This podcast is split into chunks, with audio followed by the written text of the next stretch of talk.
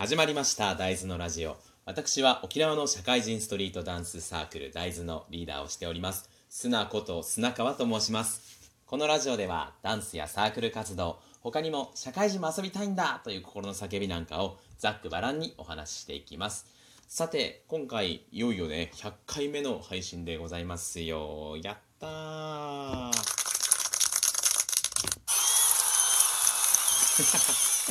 ちょっとねいろいろこう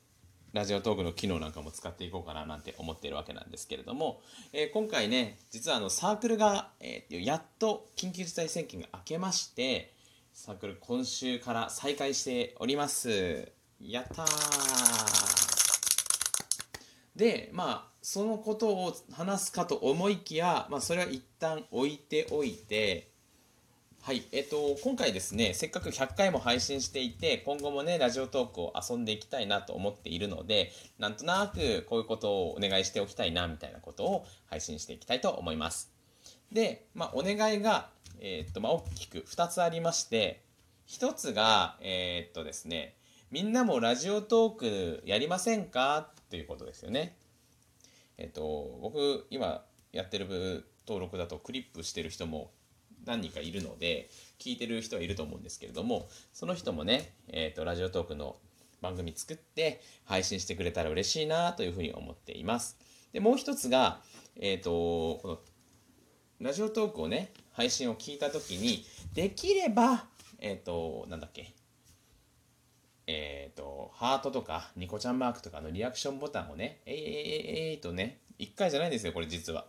なんかツイッターとかのいいねとかと違って連打できるのでなんとなくそういうリアクションがあるとなんかこっちもね嬉しくなって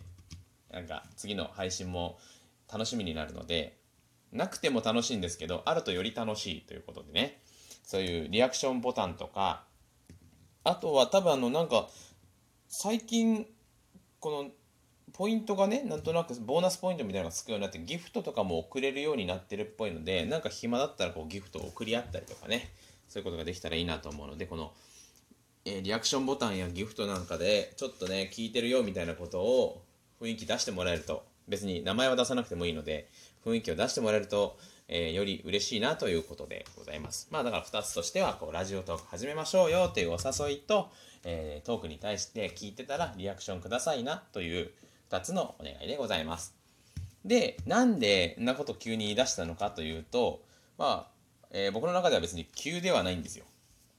なんか何回かちょくちょくみんなもラジオトークやればいいのになみたいなことは言ってるのとプラス今までこの大豆のラジオにね、えー、とゲストとして呼んだサークルのメンバーたちには呼んだことのあるサークルメンバーたちには個別でラジオトーク始めてみない？みたいなことは言ったんですけどまあ軒並みね始めてみない。と言われて 何人かは興味持ってる人もいたんですがまあ残念ながらねこう始めるには至らずというところで今は頓挫しておりますよ。なんですけども、えー、と僕2人ぐらい、えー、と知り合いのやつはクリップ、まあ、お気に入り登録ですねしている、えー、と番組がありまして番組というのかなチャンネルというのかな、まあ、それがありまして、えー、とよく名前が出僕名前出してるあの沖縄のね脚本演劇の脚本とかを書いているガナハコウジュンさんという方の「脱粉ラジオ」という番組があってなんか本当に日常の起こった出来事をあまりこうなんていうかなんですかねえっ、と脚色せずというか飾らずに本当にただひたすらに話すという思いついたことを話す。でなんかなんだろうな体裁を整えてやろうみたいなことをあんまりしていないところがすごい面白くて僕の個人的なあのいつもなんだろう癖でなんか形を整えてしまおうとするのがあってそれでいつもね動き出しが遅くなったりするんですけれどもあとはやめてしまったりとかなんかこの飾らずに作り込まずにポンと出すっていう力っていうのはすごくね見習っているというか見習っているというかあの頑張って参考にしようと思っている部分でもあるしそういうのをね聞くのが面白い。あともう一つが、えっと沖縄の演劇団体のねなんだっけ演劇戦隊ジャスプレッソっていう劇団があるんですけども劇団って言えばいいのになんだ演劇団体って。劇団ね。劇団があるんですけれどもそこの井上飛鳥ちゃんっていう女の子のラジオを、え聞いています。この井上飛鳥ちゃんは1回目の大豆の発表会の時に、えっと照明とかねそういう舞台のスタッフを頼んだ方がいてその人が、えっとアシスタントとして連れてきてくれたんですよね。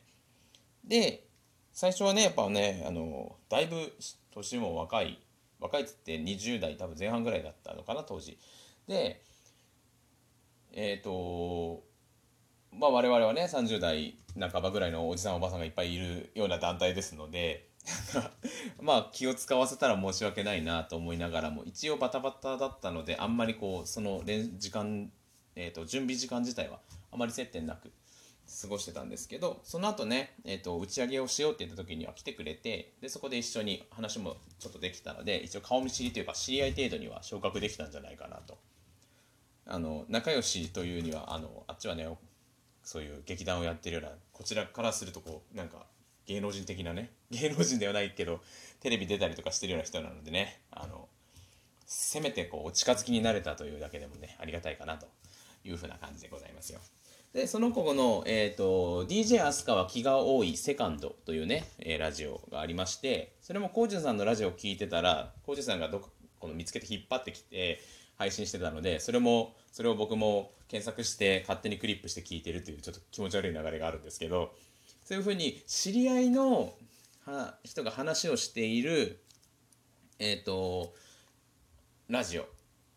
なんか知り合いの人が怒なんか思っていることとかその人に起こった普段の出来事とかなんかそういうのをね聞くのってすごい面白いなと思って。でこのラジオトークって実はこの芸能人とかもちょこちょこやってるんですよ。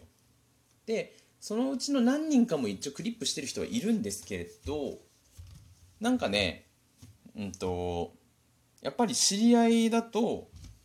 なんかどんな芸能人、まあ、すごい好きってわけでもない芸能人だったりもするので あの知り合いの方がやっぱり僕はそもそも聞きラジオを聴く習慣がないっていうのもあって知り合いの方が聞き応えがあってすごく楽しいなと思っているのでなんか一人でも多くこの知り合いの番組をクリップできればこのお気に入りに登録できればその一人一人のあなんだっけ配信頻度がそんなに高くなくてもえっと上がってくる配信されましたよと言って通知される回数は多くなってくるのでその都度ね面白いなと思えることが聞けるわけですよね。なので本当にたわいもないことでもいいので知り合いにこうラジオトークを始めてほしいと思ってるんですよね。はいで僕は一応大豆というねサークルをやっているのでサークルの活動にかこつけて始めてみたものの、まあ、始めた時には自粛期間だったのでもうサークルの活動もなくほぼほぼダンスの話もせず自分の思ったこととかぼやいたことぼやきをただこういうアプリを通じて発信しているというような、えーと、番組になってしまったんですけれどもまあねそれでも好き勝手喋れるわけですよ。で他の人のを聞いて面白いなと思ってこうリアクションボタンを押してみたりなんか最近ようやくなんですけども、えーと、ギフトを送ってみたりそんなことしてるわけなんですね。はい。なのでなんだろうな。始めることによってその始めた人に得があるかどうかは知らないんですけど僕がね人の話してるのを聞きたいなと。例えば SNS みたいに文字や写真でこう近況をね上げている人もいっぱいいるしなんか YouTube みたいに動画を載っけたりするっていうツールも今はいっぱいあるんですけどもあえてのこの声ねなんだろう。えっ、ー、とビジュアルがない分なかなかこう思ってることを実は伝えづらくて。だからねどなんかどぎまぎするというかなんかそれぞれの人間性がちょっと出るなみたいなところもあるわけですよ。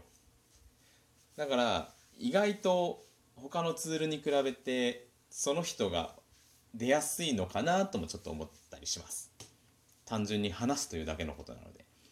でそれがまあ面白いと思うんですよね。その人ごとに結構キャラクターがしっかり出るから。なので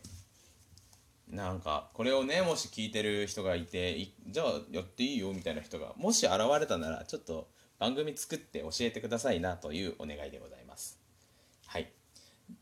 あの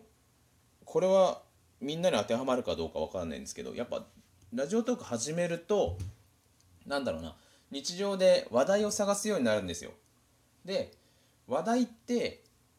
なんか明らかに事件が起きれば話題になるんですけれどもなんか何にもなくても実は話題にはなるんですよね。でそれを話題にするかどうかっていうアンテナを立てていないと多分スルーしちゃうんですけどスルーしなけりゃそこら中に転がっていましてなのなんかそれをなんかどういうふうに話すかという話す方法論を多分配信ごとにね考えるようになってきてだから何かこうことが起こったことをアウトプットするみたいなのがどんどん楽しくなってくると思うんですよ。でそうなった時に何だろうな例えばなんか冷蔵庫の残り物で料理をしますみたいな人っていろんな料理ができるから冷蔵庫の残り物をパンって見てあこれだったらこれができるなって思ってすぐ料理しちゃうじゃないですか。なんですけどあんまできない人ってそれが分かんないから何も料理にならないっていう話なんですけどこう何ていうの？この話題をねどんな話題でもなんとなく見て慣れてくると多分いろんな話題でもこの料理をするがごとくこの配信というかトークに結びつけていけると思うんですよ。でそれって大人になるとこうね社交性に関してこう貴重なスキルになってくると思うので是非ともね始めて少しずつ着実にトークスキルを身につけてなんかどっかのバーで一人で飲んでる時とかに知り合った人にこう気の利いた冗談でも言って それでね友達とか作ってみたらいいんじゃないかなと思うんですよね。ということで無理やりかっこつけてやってみましたけれども今回はこの辺でお願いを終わりたいと思います。では大豆が大豆